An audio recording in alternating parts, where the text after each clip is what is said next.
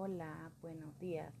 Mi nombre es Keila. Eh, yo les estaré hablando acerca sobre la herramienta de calidad que utiliza esta empresa muy reconocida, como lo decía mi compañera Diana, es muy reconocida a nivel mundial eh, por sus altos estándares en calidad.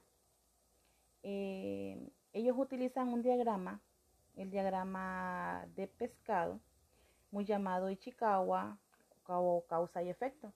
Antes de ellos analizar este diagrama, ellos hacen una gráfica de calidad. En base a esa gráfica de calidad, ellos desarrollan lo que es el diagrama.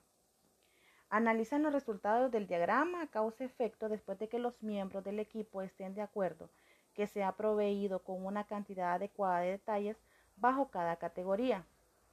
Hacerlo tomando las causas que aparecen en más de una categoría. Estas se convierten en las causas más probables. Para aquellas causas identificadas como causas más probables, el equipo debe enlistarlas en consenso en orden de prioridad, siendo la primera causa la más probable. Ellos enlistan cinco preguntas. En la no conformidad, la máquina continúa fallando. ¿Por qué falló el equipo? ¿Por qué el tablero de circuito se quemó? La dos, ¿por qué se quemó el tablero? Tres, ¿por qué se sobrecalentó? Cuatro, ¿Por qué no estaba recibiendo suficiente aire? 5. ¿Qué es la causa raíz? ¿Por qué no se, por qué no se cambió el filtro? Ellos eh, enlistan eh, todas estas causas y dentro de lo que es em, lo que es el cuerpo de, de las espinas de pescado.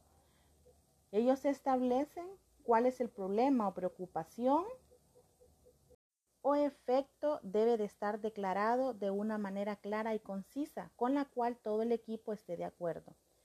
Escribir el efecto en la cabeza del pescado.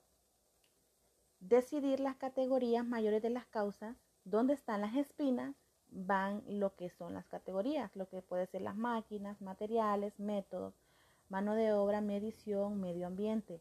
Estas serían las causas. Y el efecto, el efecto sería dimensiones de calidad fuera de especificación. Eh, esta es usar una técnica generadora de ideas para identificar los procesos de cada categoría que puede estar afectando el problema o el efecto estudiado.